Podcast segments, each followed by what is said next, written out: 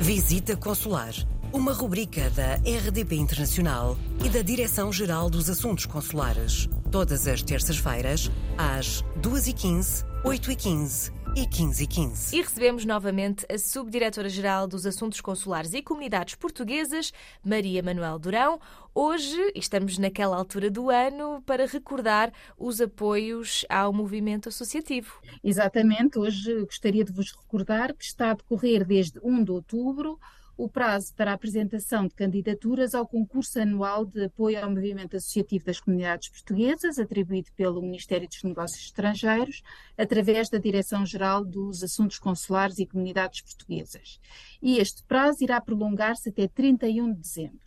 Como sabem, desde 2017, que ao abrigo do Decreto-Lei 124-2017 têm sido direcionados um conjunto significativo de meios para o apoio a diversos projetos culturais apresentados por coletividades portuguesas sediadas no estrangeiro. A atribuição destes apoios é feita através da avaliação de candidaturas e a correspondente proposta de atribuição de dotação orçamental da responsabilidade da DGACCP. Este apoio é dirigido a associações e federações das comunidades portuguesas, bem como a outras pessoas coletivas nacionais ou estrangeiras, legalmente constituídas há mais de um ano, sem fins lucrativos ou partidários, que visam o benefício cultural da diáspora e estejam credenciadas na Direção-Geral dos Assuntos Consulares e Comunidades Portuguesas. O prazo para a apresentação de candidaturas está a decorrer e não deixem eh, tudo para o fim. Comecem a preparar os vossos projetos cuidadosamente, assegurando-se que preenchem todos os requisitos exigidos na lei.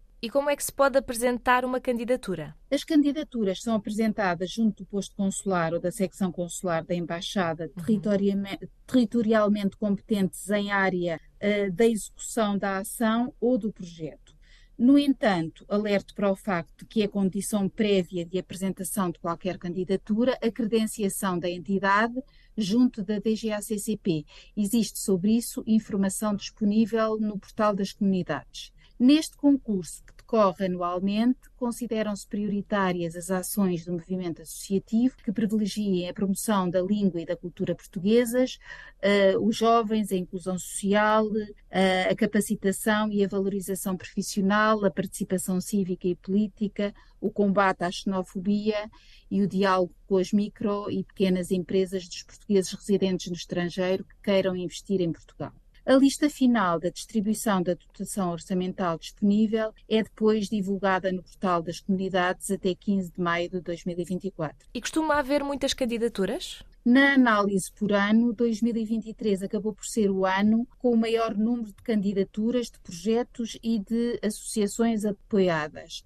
Foram 165 candidaturas, 136 projetos e 88 associações. No que se refere ao número de países abrangidos, totalizou 18 países. E este ano foi ainda o ano com a verba global atribuída mais elevada, que ultrapassou os 900 mil euros. Desde a implementação deste apoio, em 2018, já foram recebidas 850 candidaturas, tendo sido apoiados 551 projetos e 88 associações. No total dos cinco anos, já foram investidos quase 4 milhões de euros. Vamos também continuar a acompanhar uh, os apoios ao movimento associativo. Muito obrigada mais uma vez, Maria Manuel Durão, e até para a semana. Coloque as suas questões através do mail visitaconsular.rtp.pt.